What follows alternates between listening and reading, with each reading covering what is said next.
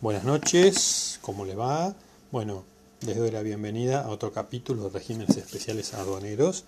En esta ocasión vamos a ver el régimen de equipaje, un régimen quizás conocido por muchos de ustedes, si han tenido la posibilidad de viajar al exterior. ¿sí? Hoy vamos a ver algunos pormenores de este régimen. ¿sí? Lo importante, como en primer lugar, es definir a qué se considera equipaje. ¿sí?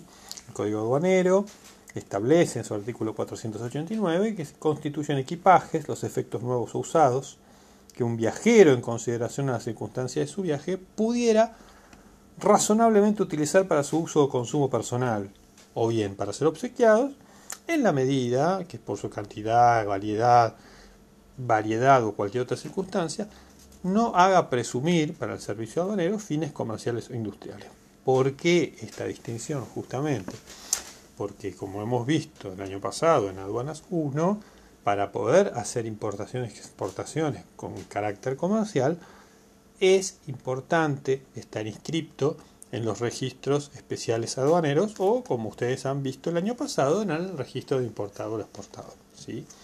Como podrán ver, el régimen de equipaje es un régimen de excepción que no requiere la inscripción en estos registros especiales aduaneros a medida que la mercadería que ustedes traigan amparada bajo este régimen, digamos, no, este, no se presuma con una finalidad comercial.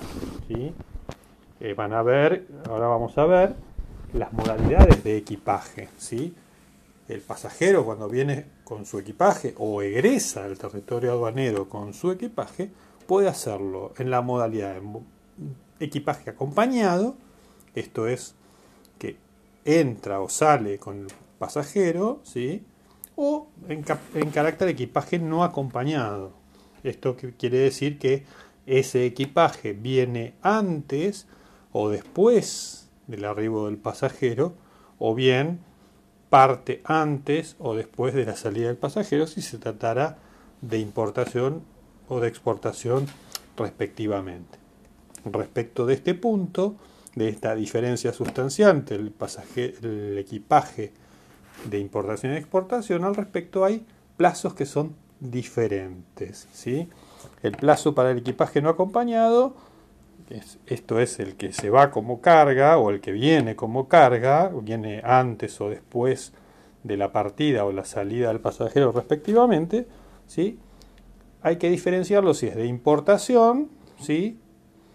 Eh, si viene antes, digamos, del arribo del pasajero, hay un plazo de hasta 90 días para poder eh, despacharlo, el equipaje, para poder nacionalizarlo. ¿sí? Si el equipaje viene después del arribo del pasajero, el pasajero tiene hasta un plazo de hasta seis meses después del arribo del pasajero para poder proceder a hacer la liberación de aduana. ¿sí? En el caso de exportación, digamos, la norma habla de tres meses antes o seis meses después de la partida del pasajero respectivamente para realizar las formalidades aduaneras correspondientes. Ahora bien, ¿qué mercadería se admite como equipaje? Siempre está esa fantasía ¿no es cierto?, de decir, uh, che, mirá, este, que le pedimos a un amigo, este, podés traerme, no sé, un celular, que es lo más habitual, o algún elemento de estos electrónicos que habitualmente nosotros no podemos conseguir porque para nosotros es muy caro. Entonces, eh, siempre está esa fantasía, decir, bueno, este, tráeme esto, tráeme aquello. Tendrá que ser muy amigo nuestro porque ya les digo, las multas para aquellos que infringen el régimen de equipaje son bastante severas, como vamos a ver más adelante. ¿sí? ¿Qué mercaderías son admisibles como equipaje? Bueno, en principio, las, todas las prendas de vestir, los artículos de tocador, los artículos de uso, consumo personal, los libros, las revistas, los documentos en general, ¿eh? las cámaras, proyectores, videofilmadoras, en la medida que traiga una sola o digamos, y si es usada, bueno, naturalmente tendrá que declararla, por supuesto, tendrá que tener una señal ostensible de uso, herramientas y útiles para el arte de oficio, en fin. El artículo 58 no es lo que se dice taxativo, sino que es, digamos, si ustedes se toman el trabajo de leer el artículo 58 del decreto 1982, bueno, a ver qué es, una descripción que es, habla de entre otros, ¿sí? digamos, se admitirán como equipaje y hace todo un listado, ¿no es cierto? Pero, por supuesto, eh, acá hay una cuestión que es muy importante. La mercadería tiene que ser admisible como equipaje en los términos 58 y además no se tiene que presumir una finalidad comercial, ya sea por su cantidad, variedad, valor o cualquier otra circunstancia, porque si no, claramente queda excluida del régimen de equipaje. Y ya que hablamos de esto, ¿sí? como mercadería excluida como régimen de equipaje, que ya está excluida de pleno derecho, que no se puede ingresar de ninguna manera porque está prohibida, la mercadería excluida como equipaje son las armas de fuego, sin la autorización correspondiente, o sea que si vos tenés la autorización del RENAR o del RENAR, o, como se llama ahora, em, no me acuerdo ahora el nombre, em, para mí es el RENAR, pero bueno, tiene otro nombre, hace, eh, cambió hace poco el nombre. Em, los estupefacientes naturalmente están prohibidos porque es una prohibición de carácter no económica, ¿sí? tiene que ver con la moral, las buenas costumbres, tiene que ver con la salud pública, los objetos obscenos, ¿sí? Estos tienen claramente una valoración subjetiva, ¿no?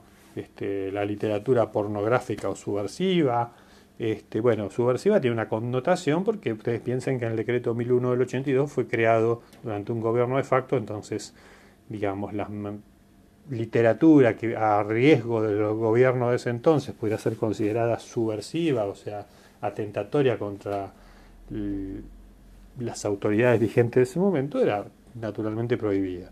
Los automotores y su repuesto, de esto vamos a hablar en un capítulo eh, aparte, ¿sí? porque está excluido como equipaje, pero vamos a ver, digamos, más adelante que, digamos, no obstante esta exclusión, el pasajero tiene la posibilidad de traer su automóvil, pero no nos adelantemos todavía. Las motos y bicicletas a motor, un poco está vinculado con lo que acabo de decir. Los motores, ¿sí? dentro y fuera de borda, en fin, ¿no? eso claramente no es régimen de equipaje. Las casas rodantes, las aeronaves, porque tienen su propio régimen, de hecho, todo lo que tiene que ver con casas rodantes. Hace poco, eh, el Departamento de Técnica de Importación ha admitido la posibilidad de que un pasajero ¿sí? que acreditó la residencia de más de dos años tenga la posibilidad de traer su casa rodante también junto con su equipaje. ¿sí? Las aeronaves tienen un régimen propio, no son propiamente un equipaje, naturalmente, los yates, hay una resolución eh, del Ministerio, de lo que era la Secretaría de Industria o el Ministerio de Producción, mejor dicho, que le da la posibilidad a los argentinos que vuelven del exterior de traerte también tu propio yate, tu embarcación en la medida que sea usada, porque en realidad está prohibida, este, pero tenés que hacer un expediente breve ante el Ministerio de Producción, en fin. es un tema que excedería al marco de esta clase. Bueno, el, principio general, ¿sí? para un rango importante de mercaderías comprendidas dentro del régimen de equipaje, ¿sí? es que está exento el pago de tributos. ¿sí? ¿Y qué mercadería está exenta ya de por sí de pleno derecho del pago de tributos dentro del régimen de equipaje? Bueno, las prendas de vestir, los artículos de tocador, los artículos de uso consumo personal, los libros, revistas y documentos en general, los coches para niños y la silla de ruedas para inválidos. Y cabe destacar que los menores de 16 años gozan de una franquicia del 50% para efectos nuevos, correspondientes a mayores de igual categoría, siempre que sean efectos apropiados a su edad. efectos apropiados a su edad medio subjetivo, porque hoy por hoy, por ejemplo, un chico de 9 años te maneja un celular. Entonces, ¿qué es efecto apropiado a su edad? Es un concepto indeterminado. O sea, hay que revisar en cada caso, ¿no? Llegado el caso. Obviamente no le vas a traer, no sé, algo que sea manifiestamente para, para un uso de un adulto, ¿sí? Pero hay determinadas mercaderías que, por ejemplo, lo que acabo de mencionar, los celulares, em, bien podrían encuadrar perfectamente. ¿no? Bueno, este régimen tiene prohibiciones muy específicas, ¿sí? que tienen que ver con la naturaleza de este régimen. La primera, como podrán darse cuenta, es la de importar o exportar mercadería no admitida como equipaje. ¿sí? Eh, por supuesto, lo del tema del auto ya lo vamos a ver después, ¿sí? que es una excepción a esta regla. ¿sí? Eh, después otra prohibición que es, hay que tener en cuenta es la de importar mercadería bajo el régimen, que por su cantidad, variedad, valor o cualquier otra circunstancia, haga presumir una finalidad comercial. Ahora, en unos instantes vamos a ver qué es lo que dice la jurisprudencia en la Cámara. Hay algunos fallos que son bastante viejos respecto a qué se considera que tiene finalidad comercial a los fines del régimen de equipaje. Bueno, otra prohibición que es muy importante, y esto tiene que ver más que nada con una cuestión de seguridad también. No sé si ustedes habrán visto seguramente, bueno, yo soy un poco viejo, ¿no? Pero hay una película muy famosa en la que era una persona, era detenido, un ciudadano norteamericano era detenido en un país extranjero, en Turquía creo que era, en el cual el tipo, digamos, estaba llevando un equipaje de tercero y cuando lo agarra la aduana de ese país, lo mete preso y le hace pasar las de CAI. Bueno, entonces, trasladar equipaje de terceros está absolutamente prohibido. Que nadie en ningún aeropuerto ni en ningún lugar le diga, ay, ¿me podría llevar este equipaje? Ojo con eso. Ojo con eso. Está absolutamente prohibido. El régimen es absolutamente personal. cada pasajero tiene que llevar sus propios efectos. ¿sí? Excepto, por supuesto, las excepciones que establece la reglamentación, que son en el caso de las personas fallecidas, ¿sí? los efectos de las personas fallecidas, eh, argentinos fallecidos en el exterior o, por ejemplo, extranjeros que hayan fallecido en el país y bueno, entonces esta persona se va con los efectos de, este extranjero, pero por supuesto acreditando el certificado de función correspondiente y demás, ¿sí? Pero el principio general es que está absolutamente prohibido eh, la trasladar equipaje que no sea el propio, o sea, el de terceros. Eh, conducir efectos que no tengan exenciones sin haberlos declarado previamente el Código Aduanero, como mínimo es una infracción aduanera. ¿eh? La diferencia ¿sí? entre la infracción aduanera tiene que ver un poco con la entidad que la conducta de esa persona pudo haber eh, ocasionado, la entidad del daño que pudo haber ocasionado la conducta de esa persona. ¿sí? Eh, a ver, si por ejemplo yo paso por la aduana, ¿sí? voy, el funcionario aduanero me pregunta si tengo algo para declarar y yo le digo que no, y el señor me pide que abra la valija, y dentro de esa valija a simple vista tengo como ha sucedido en un caso muy famoso, billetes que superan los 10 mil dólares, ahí no estamos hablando de contrabando, estamos hablando de una infracción al régimen de equipaje. ¿sí? ¿Por qué? Porque no hay un elemento clave que es la ocultación. ¿Está bien? Ahora, mismo escenario. Paso con la valijita. El señor me dice, ¿tiene algo que aclarar? Y yo digo, no, no, no tengo nada. Y de pronto el señor palpa debajo de la valija, algo, nota algo que le llama la atención, me pide que abra la valija, abro la valija, no encuentra nada, pero el señor sigue palpando y se da cuenta que hay un doble fondo. Bueno, eso claramente no es una infracción al régimen de equipaje, sino que es derechamente un contrabando. ¿sí? Y eso tiene una consecuencia jurídica bastante más grave ¿sí? que una mera multa. ¿eh? Tiene una consecuencia que, bueno, ahí ya interviene la justicia federal, la persona va a quedar detenida a disposición de la justicia. Eh, otra prohibición que tiene que ver con el régimen es pretender una exención luego de vencido el plazo de equipaje. Como ya dijimos anteriormente, hay plazos ¿sí? para despachar el equipaje. Si se trata de equipaje acompañado, eh, no acompañado, ¿sí? si el, equipaje no acompañado arribó antes del arribo del pasajero, tiene 90 días para despacharlo. ¿sí? Este, si se pasa los 90 días, digamos, pierde la posibilidad de gozar de la exención de tributos. O sea, no es que no lo puede retirar. O sea, lo va a poder retirar, pero va a tener que pagar los tributos, el 50%, el tributo del 50%. ¿sí? Y en el caso de exportación, lo mismo. ¿sí? Eh, tres meses antes de la salida del pasajero o seis meses después. Si la persona ya se había ido, ¿sí? estaba viviendo en el exterior y tuvo la residencia permanente y todo lo demás, se considera que es una exportación fuera de término y está sujeta al pago de tributos. Es así, a los tributos que correspondan en materia de exportación. ¿Sí?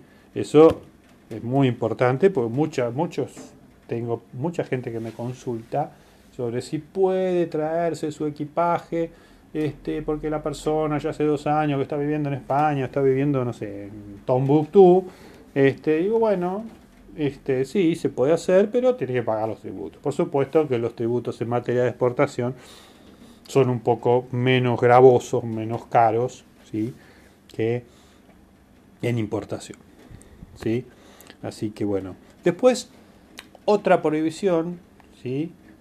que en realidad en la práctica es de difícil control, es transferir mercadería ingresada como equipaje ¿sí? a título oneroso. Básicamente, entrar una mercadería, el famoso bagallo. Entrar mercadería bajo el régimen de equipaje y ponerme a venderla ¿sí? antes de los 18 meses desde su libramiento a plaza. ¿sí? Eso claramente está desvirtuando el régimen, ¿no es cierto? Y e implica, digamos, una sanción administrativa como mínimo con pena de multa, ¿no es cierto? O sea, si yo voy a vender mercadería, o sea, transferir mercadería a título oneroso, como bien dice la norma, venderla, mercadería que yo ingresé bajo un régimen de excepción como el de equipaje, tienen que pasar 18 meses.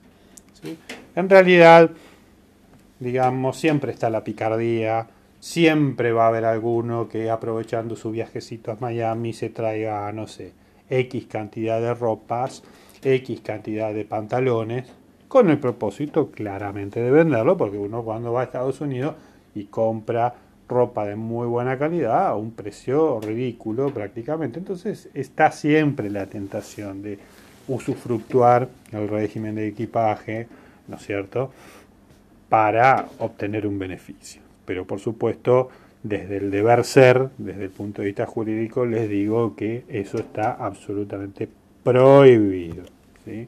Bueno, ahora, ya que hablamos de fines comerciales, ¿sí? que es lo que no debe hacerse en el régimen de equipaje, ¿qué es lo que dice la jurisprudencia al respecto? Bueno, la Cámara Nacional de lo Contencioso Administrativo Federal, la sala cuarta, en un fallo del año 1982, se llama C J, así simplemente con las iniciales, estableció que siete lingotes de metales preciosos, son 14 kilos y medio, no se ajustan al concepto de régimen de equipaje.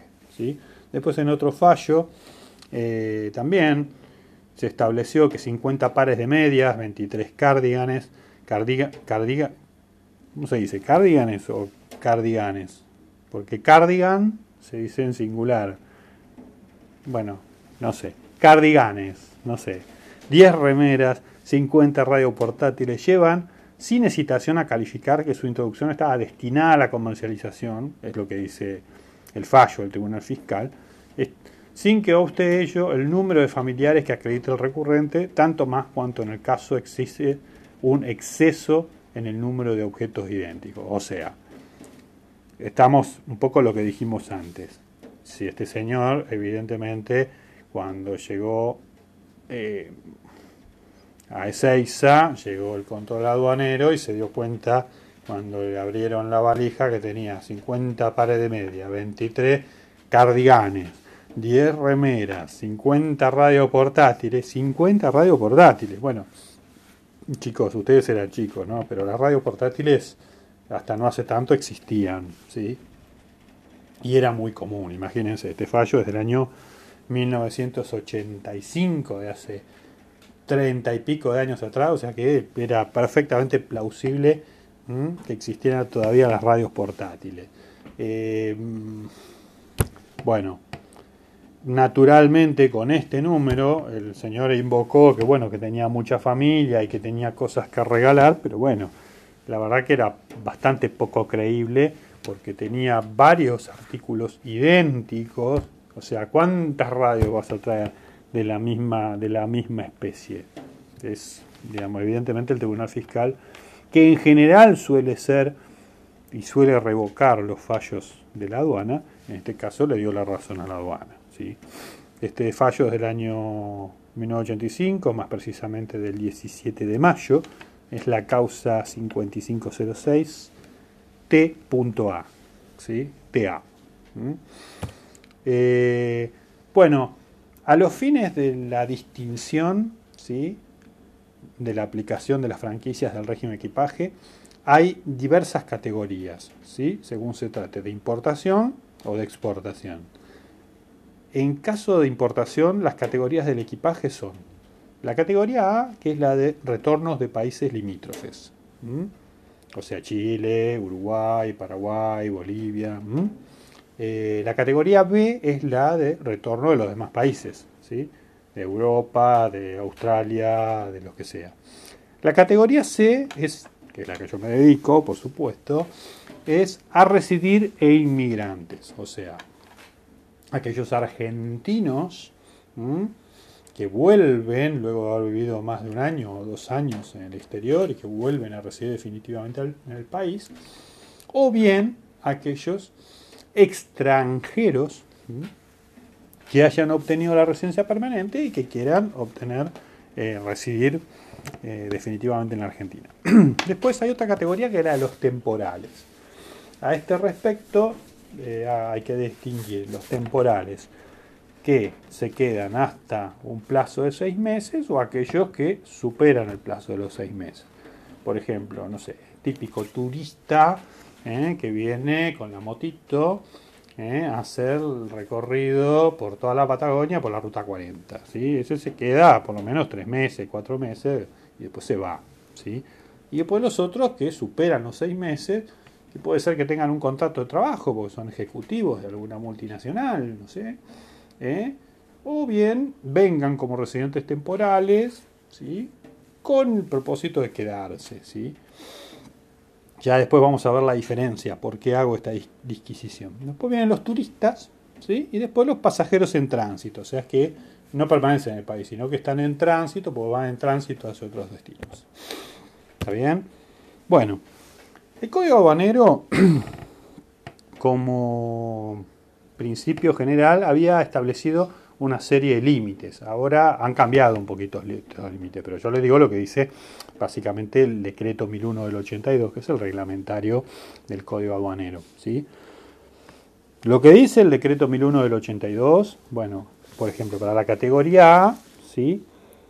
había, o existe todavía, o no, ya se modificó, por supuesto, 100 eh, dólares hasta un máximo, ¿sí? hasta un máximo de 100 dólares con un exceso de tributo del 50%.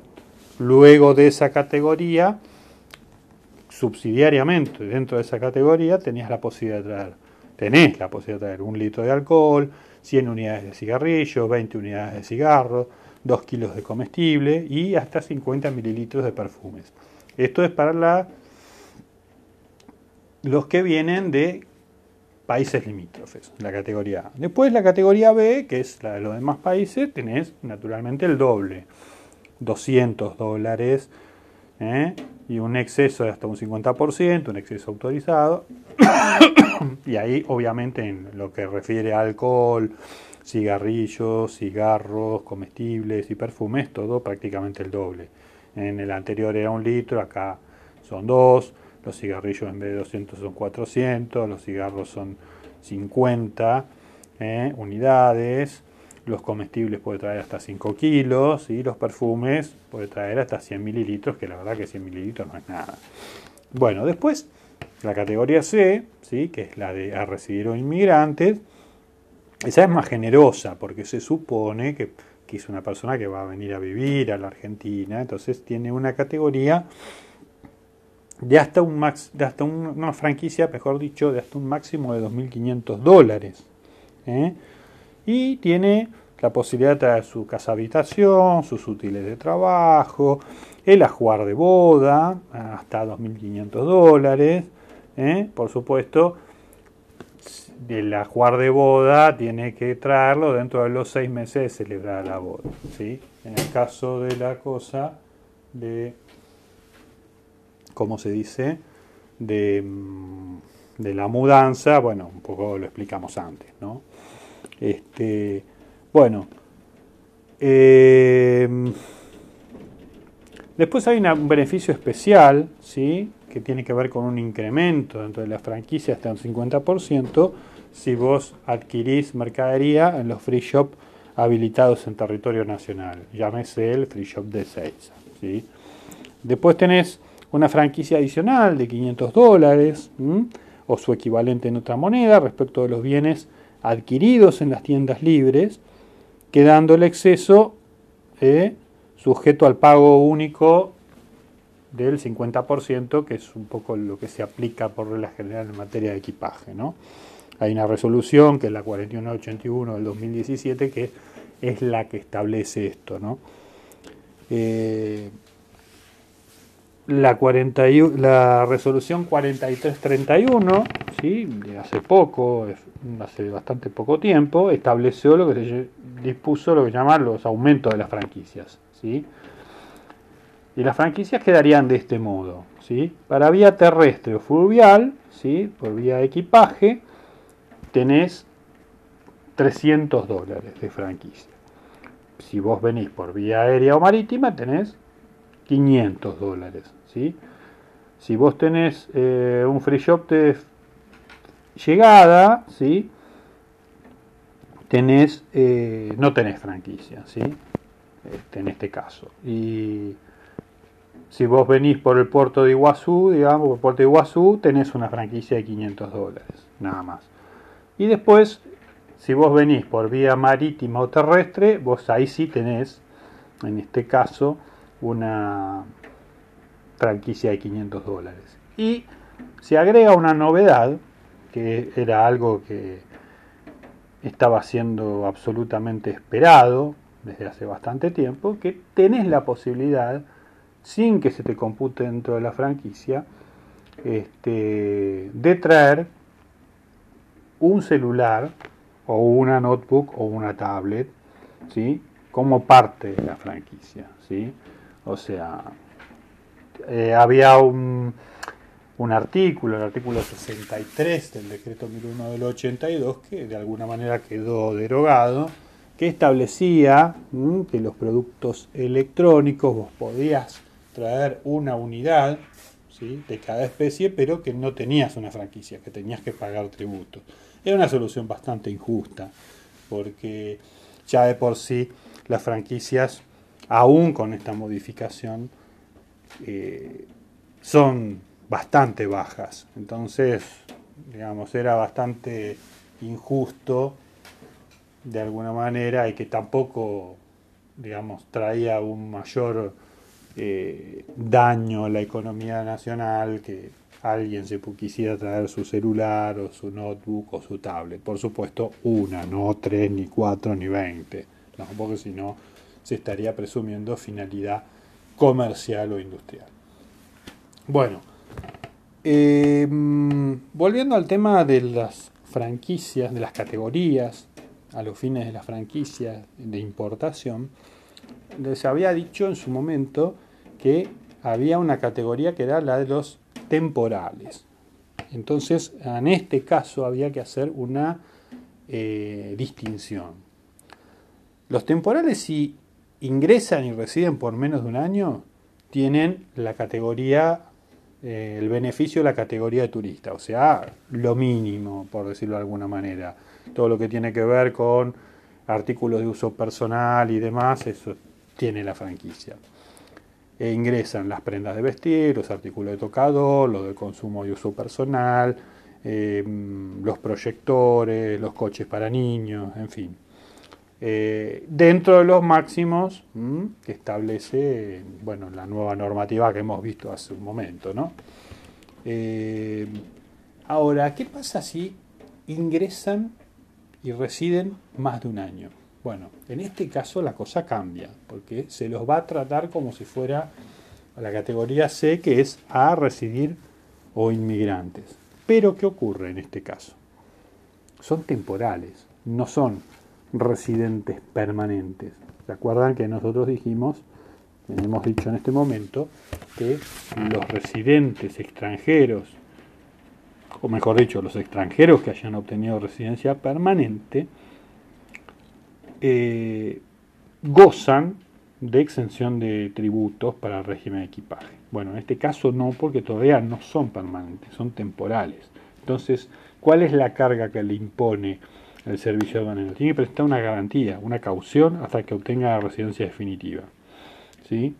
La, garantía puede ser, bueno, todos ustedes se acuerdan régimen de garantía, supongo, artículo 453 y siguientes del Código Aduanero, bueno, la garantía puede ser dinero en efectivo, puede ser una póliza de caución, puede ser, bueno, es a opción del interesado, ¿sí? no, no hay problema con eso, ¿sí? pero hasta tanto obtenga la residencia permanente, o bien, si es el caso de un ejecutivo de una multinacional que por ahí tiene un contrato por dos años, al cabo de los dos años después se vuelve, bueno, cuando se vuelva, libera la garantía, pero eso sí, se tiene que llevar, si es que hace uso del régimen, lo mismo que se trajo, ¿no? Obviamente. Bueno, después la categoría turistas pueden introducir por la vía del equipaje temporariamente efectos nuevos o en uso acorde a un pasajero de esa categoría. Este, bueno, además tienen los beneficios de, de, las franquicias que hemos hablado antes, ¿no? Todo lo que tiene que ver con eh, si es proveniente de país limítrofe o no limítrofe, en fin, con todo lo que eso implica, ¿no? Bueno, después la categoría, eh, los pasajeros en tránsito tienen la misma categoría como los turistas prácticamente. Bueno, después hay una ventaja adicional para las tres categorías, ya sea los temporales, los turistas o tránsito, que pueden ingresar el auto ¿sí? temporalmente. ¿sí? Por supuesto que no se les vence el plazo porque están fritos. Tengo bastantes consultas de gente que se le venció el plazo de la temporal y no saben qué hacer al respecto porque se olvidaron. ¿sí? Obviamente cuando se vence el plazo de la temporal, se le aplica una multa, que es la multa del 970 del Código Aduanero. ¿sí? Eh, un dato importante respecto de las franquicias. ¿sí? Acá mucho para acumular no hay, pero las franquicias en general no se acumulan. Si no se usa esa franquicia y no se usó en ese momento, lamentablemente se pierde. ¿Está bien? Después tenemos, en lo que tiene que ver con el equipaje de exportación, tenemos tres categorías. Una es la G, que es las residentes en el país que salieron temporalmente del mismo. ¿sí? O sea, ejemplo típico, el argentino que se fue a hacer un viaje de estudio. Después está la H, que sería el equivalente a la C de importación, que son los argentinos con una permanencia menor a un año, ¿sí? Que salen ¿sí?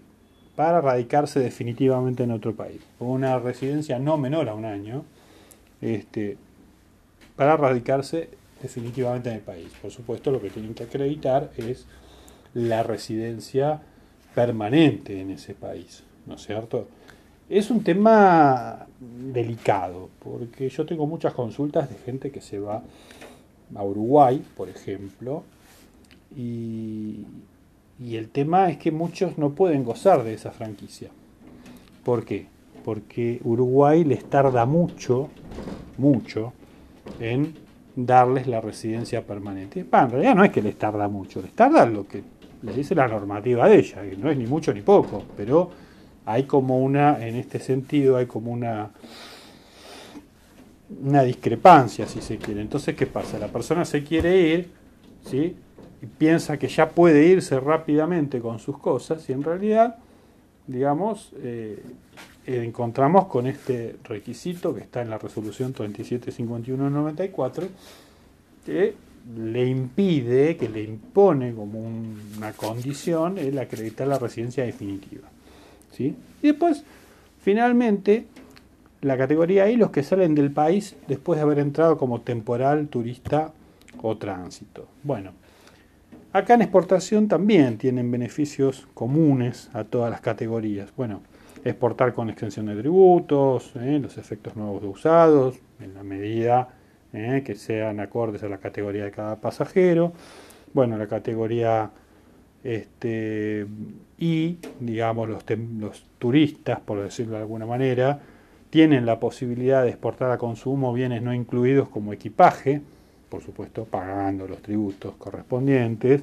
La categoría H, que es, como ya dijimos, el equivalente a la categoría C de importación, te da la posibilidad de exportar, bueno, todos los bienes de la casa habitación, por supuesto acreditando el certificado de residencia, acá lo vuelve a señalar.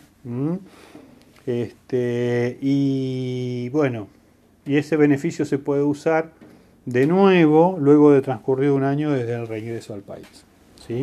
Bueno, en el caso de la boda, bueno, pueden exportar con extensión de tributos el ajuar de boda, por supuesto con el correspondiente certificado de matrimonio y dentro de los plazos del plazo de los seis meses de la celebración de la boda, en fin.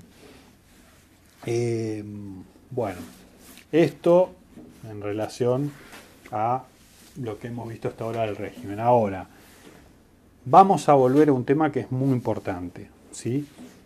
Y dijimos que dentro de la mercadería excluida del régimen de equipaje, está la cuestión de los vehículos. ¿sí? Muchos preguntan, dicen, pero ¿cómo? Acá en el Código Aduanero me dice, en el decreto 1182 me dice que el vehículo este, no está incluido dentro del régimen de equipaje, pero sin embargo yo conozco a fulanito que se trajo su auto con su mudanza.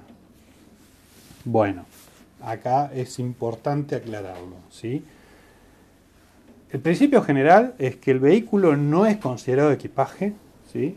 por el decreto 1182, que como ya sabemos, es el reglamentario del Código Aduanero. Pero, sin embargo, hay excepciones. La primera excepción que salió, salió del año 1980 y fue la resolución 5107 del 1980, que lo que hizo fue reglamentar y poner una aclaración respecto de a qué se consideraban bienes usados. ¿sí? Entonces, la 5107 del 80, que fue la primera que reglamentó el régimen de excepción para los argentinos ¿eh? que vuelven del exterior, que podían traerse junto con su equipaje su automóvil, daba la posibilidad de traerte tu auto, ¿sí? acreditando, por supuesto, la calidad de argentino que vivió más de un año en el exterior, pero te daba la posibilidad simplemente de que como condición nada más, te, pedía nada más que estuviera patentado en el exterior. ¿sí? Nada más que eso.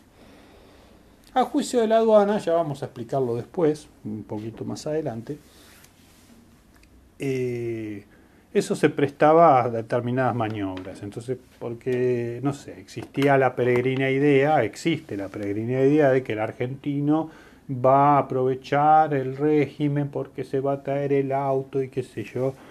Bueno, años después salió una resolución, la 1568 del 92, ¿sí?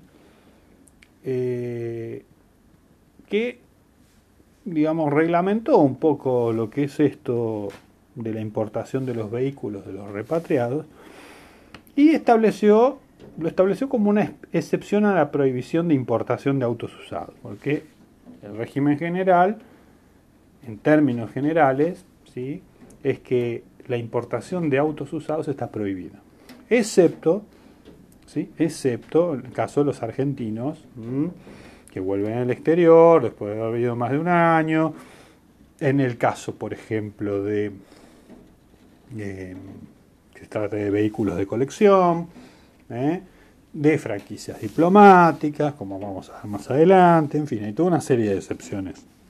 Están en el decreto 110 del 99, que es uno de los más actuales. Ha tenido varias eh, normas que han mutado en el tiempo, pero bueno, la más destacable en este caso es el decreto 110 del 99. Eh, bueno, la condición, naturalmente, es que el argentino acredite haber vivido más de un año en el exterior, con certificado de residencia, en fin. Eh, y esto no lo tenía la resolución anterior que habíamos hablado, la 5107 del 80, tiene que acreditar una antigüedad mínima del vehículo a su nombre de tres meses antes del arribo del pasajero. ¿Por qué? Porque a, criterio de la aduana había como este, maniobras para traer autos usados y bueno, en fin, entonces la primera norma que estableció el requisito de la antigüedad de los tres meses fue esta, ¿sí? la 1568 del 92. O sea, no basta con que vos tengas, hayas vivido un año en el exterior, sino que además tenés que probar, tenés que probar una antigüedad mínima de tres meses del auto, ¿eh? que esté registrado en el registro de la propiedad automotor del país de origen, ¿no? Este, y bueno, como para, digamos que, demostrar que efectivamente era tu auto y que vos no lo compraste al solo efecto de usar la franquicia. Bueno, en fin, son criterios que no comparto, de hecho hace poco yo voy a ver si ahora se los puedo meter en el tablón de clase del Classroom, sacó un, una, ¿cómo se dice? Una, una resolución en el cual se benefició a una persona que le estaban prohibiendo ¿sí? Eh, la posibilidad de acogerse al régimen porque no había entrado dentro de los tres meses. La persona había venido antes, tuvo un problema de fuerza mayor. Bueno, yo en todo caso ahora veo si puedo subírselos, así lo ven y lo leen y bueno. Este, bueno, después la segunda excepción, por supuesto, ah, antes que me olvide, la resolución 1568 del 92 eh, lo único que hace es darte una excepción a la prohibición de importar vehículos usados. Pero no te da una excepción tributaria. ¿Por qué? Porque las excepciones de tributos solo pueden ser dadas por una ley, por una ley formal del Congreso. Simplemente por eso. Y ahora viene la, madre del borrego. La segunda excepción. La ley de migraciones, 25871, que derogó muchas normas que había anteriores, como por ejemplo el decreto 464 del 77, entre otros, ¿sí? en el artículo 103 contempló la posibilidad de que el argentino que vuelve del exterior y el extranjero con residencia permanente tuvieran la posibilidad de traer junto con su equipaje, la posibilidad de traer su automóvil. Presten atención con esto, ¿no? Pues estoy hablando de automóvil. ¿Mm? La 1568 92 habla de vehículos, ¿sí? automotores. ¿Mm? Acá estamos hablando de automóvil. ¿sí? El automotor es el género. El automóvil es la especie. El automotor puede ser una moto, puede ser una camioneta, una camioneta con jaja abierta, ¿se entiende? Una pickup, por ejemplo, puede ser un camión, eh, dentro, dentro del régimen de automotor, ¿sí? Automotor. En cambio acá, la ley habla de automóvil, ¿sí? Automóvil, indubitablemente, es, no es una camioneta con caja abierta, ¿sí? Cuando veamos clasificación arancelaria van a ver que un automóvil clasifica en una partida, que es la 8703, y un vehículo de carga, como una camioneta, ¿sí? entra en la 8704. ¿Está bien? Este, y la moto, por ejemplo, tiene su partida que es la 8711. ¿Está bien? O sea, Como verán, automóvil tiene un significado unívoco a estos fines. ¿sí? Son aquellos que clasifican dentro de la subpartida 8703. Camioneta con caja abierta, no. ¿Mm? Un camión, no. ¿Está? Entonces no entra dentro de la franquicia. El decreto 616 de 2010, reglamentario de la ley de migraciones, le da, le delega en la FIP ¿sí? los montos, eh, que fije el monto, el alcance y el procedimiento. De ahí surge la resolución 3109 del 2011 que reglamenta que los automóviles que entran dentro de la exención de la 25871, es decir, de los argentinos repatriados, pueden ingresar hasta un monto de 15 mil dólares de valor en aduana. ¿eh? Ojo, no 15 mil dólares de valor del vehículo. ¿Qué significa esto? Que el automóvil, para gozar de la franquicia, tiene que ser el valor del auto, tendría que ser más o menos de 12 mil dólares, una cosa así, digamos 2 mil dólares de flete más el, el 1% del seguro, o sea, la sumatoria de esos tres conceptos no debería superar los 15 mil dólares para gozar de esa franquicia. Si supera eso, obviamente va a pagar tributos conforme la resolución anterior, que es la 1568 del 92. Ojo con eso. ¿eh? Por supuesto, la condición es que el argentino haya vivido más de dos años en el exterior. En la 1568 habla de más de un año. ¿sí? Acá es de más de dos años en el exterior. Y probarlo, por supuesto, con certificado de residencia. ¿sí? actualmente, digamos, todo lo que tiene que ver con el régimen equipaje, ¿sí? Eh, se destina ¿sí? en, lo operativo a través de un régimen eh, particular que está en la resolución 3628 del 2014. ¿sí? Básicamente se trata de reemplazar a lo que era antes el expediente previo, ¿sí? el expediente que se hacía en aduana, se hacía todo lo que era con operaciones de destinaciones de importación y exportación a través del régimen de equipaje se hacían a través de un expediente SIGEA. ¿sí? SIGEA es una abreviatura de Sistema Informático de Gestión de Expediente de Gestión Electrónica Aduanera, sería algo así. O, para, a ver, Sistema Integrado de Gestión de expedientes de la FIP, sería la, abreviatura. ¿sí? Antiguamente se hacían a través de este expediente SIGEA los expedientes de equipaje, esto implicaba mucho tiempo, ¿sí? de ir de una oficina hacia otra, este, con todo lo que ello implicaba, hasta que finalmente en el año 2014 salió una resolución, la 3628 del 2014, ¿sí? en la que toda la tramitación de estos regímenes especiales, entre los cuales están las mudanzas, el equipaje no acompañado, la importación de vehículos en condición de usados pertenecientes a argentinos, las franquicias diplomáticas, las donaciones y un montón de otros regímenes especiales que andan dando vuelta por ahí, se tramitan a través de un procedimiento uniforme que es a través del sistema informático Malvina. ¿sí? Los invito a que vean el manual. ¿eh? De la resolución 3628 de 2014, en el cual explica cómo se hace un despacho. Sí, ahí les adjunté en la carpeta cómo se hace un despacho ¿sí? de, particular, que se llama, así como en materia de importación a consumo es IC04 de importación a consumo con documento transporte, acá tenemos particular de importación para consumo, ¿sí?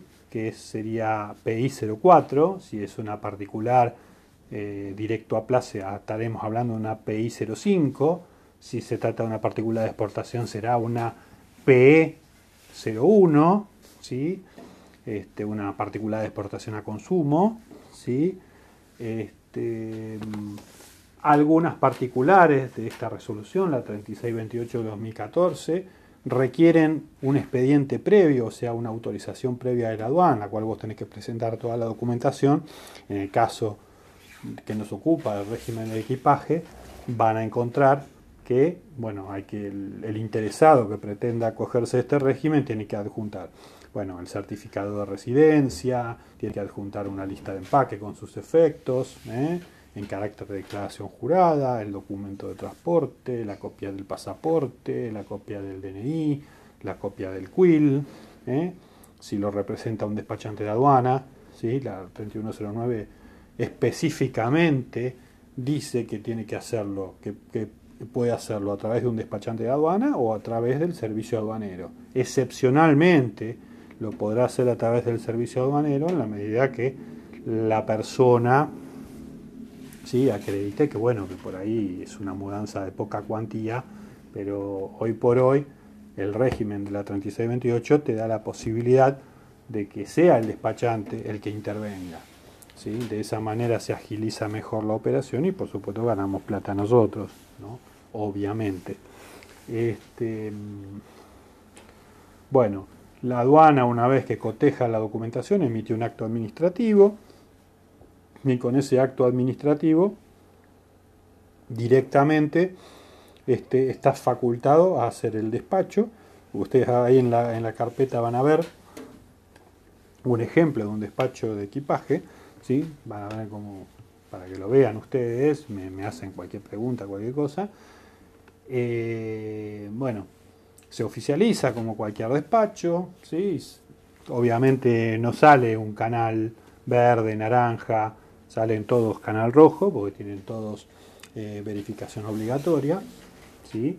Este, y, por supuesto, al ser un régimen especial, está sujeto a mayores controles que en el régimen general. De hecho, todas las mudanzas son, antes de la verificación, son previamente escaneadas, si tienen un contenedor, digamos, eh, es obligación, ¿sí? es obligatorio que se escanee, ¿no es cierto?, eh, los contenedores, y si hay alguna diferencia de peso que no coincida con lo manifestado en el documento de transporte, este, aparece una comisión especial del servicio aduanero, que es brigada de fondeo, aparece en la brigada de, narcotráfico de los perros y se fijan básicamente que no haya nada raro. Este, en general puede haber errores que vienen de origen, ¿no? Entonces, pero cuando hay diferencia de peso es todo un tema la verdad que es, es bastante complicado. No lo recomiendo para nada, es un régimen que hay que estar muy encima de la gente, pues la gente la, naturalmente no sabe de estas cosas. Entonces hay que estarle encima eh, bastante tiempo eh, y no cometer ningún error, porque bueno, un error cuesta dinero. ¿sí? Este, yo lo que hago actualmente como operador de comercio exterior especializado en este tema de mudanzas es trasladar ahora depósito fiscal, ¿no es cierto? Y es mucho más fácil todo. Es mucho más fácil todo se corre menos. Este, y bueno. Eh, básicamente no hay mucho más que agregar respecto de este tema. Eh, voy a dejarles un trabajito práctico para que ustedes, bueno, hagan una lectura. Por supuesto, los invito a que lean la normativa. Dicho sea de paso, la normativa aplicable es, bueno, naturalmente el código aduanero lo van a tener que leer artículo 488 al 505, el decreto 1001 del 82, en los artículos 58 al 67. Hay una resolución que no está de más que la lean, que es la 1807 del 2005, que tiene que ver con el tema del pago de los tributos, que estableció la posibilidad de pagar los tributos del régimen de equipaje con tarjeta de crédito o débito. Es muy cortita, la pueden leer rápidamente.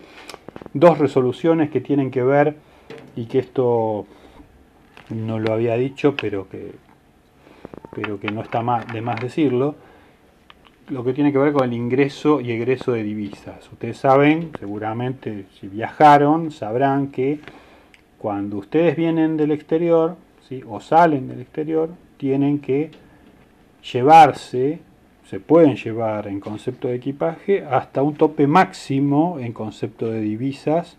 ¿eh? dólares o cualquier otra moneda, de hasta 10 mil dólares. ¿sí? Superado los 10 mil dólares, o sea, tienen que hacer la transferencia correspondiente al banco porque no pueden llevar más de 10 mil dólares ni pueden ingresar más de 10 mil dólares. ¿Está bien? Eso está en las resoluciones 2704 del 2009 para ingreso de divisas y la 2705 del 2009. Seguramente habrán sentido nombrar el famoso caso de Anthony Wilson que había ingresado con un montón de divisas en su vuelo privado, que eran mucho más de mil dólares, como 2 millones de dólares, y hubo un operativo aduanero que bueno intervino la gente de policía aduanera y se había iniciado una causa en la que había un presunto contrabando y finalmente se determinó que se trataba de una infracción al régimen de equipaje porque los billetes estaban a la vista, no estaban este, ocultos, ¿sí? en un doble fondo ni nada de eso. Eh, bueno, después eh, hay resoluciones varias, como la resolución del Ministerio de Economía 530 del 2002, eh, inherente al tema, el decreto 1882 de 1880 del 2002 también, que tiene que ver con la materia que nos ocupa.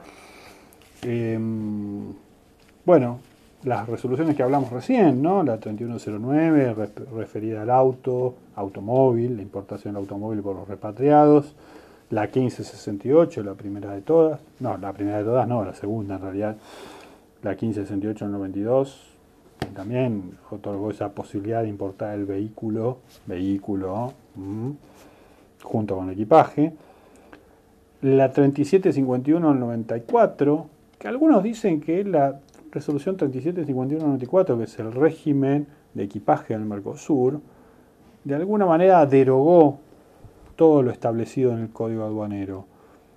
Hay quien dice que sí, que de alguna manera derogó el código aduanero la resolución 3751-94. Yo, en general, prefiero enseñar los dos para que los tengan claros, ¿sí? Pero bueno, la, resolución 3751-94 este, recomiendo que la lean, ¿sí? es importante porque hay algunas cosas que no están específicamente previstas en el código, o en el decreto 1001 del código, así que yo les recomiendo que la lean. La resolución 3628 con su manual que está adjunto, la resolución la pueden bajar en Infolec, no la puse ahí, pero bueno, este, que bueno, reglamenta todo lo que es el procedimiento operativo para el régimen de equipaje y todos los demás regímenes especiales. ¿no? Eh, y la resolución 3991 del 2017, que fue bastante reciente, que estableció algunos cambios en, eh, la atención al pasajero, ¿no? este, a los fines de facilitarle un poco la vida. ¿no? Eh, bueno, ya han sido 50 y no sé cuántos minutos, 57 minutos, 58, yo creo que más que suficiente de charla de régimen, de régimen especial un martes a la noche, un mejor hecho un lunes a la noche. Eh, les voy a dejar una suerte de trabajito práctico, más, más que nada como una suerte de cuestionario de lectura, como para que, bueno, lo lean ¿no? y analicen un poco, ¿no? Así que bueno. Eh, nada, me despido con esta y nos vemos la próxima clase. Muchas gracias.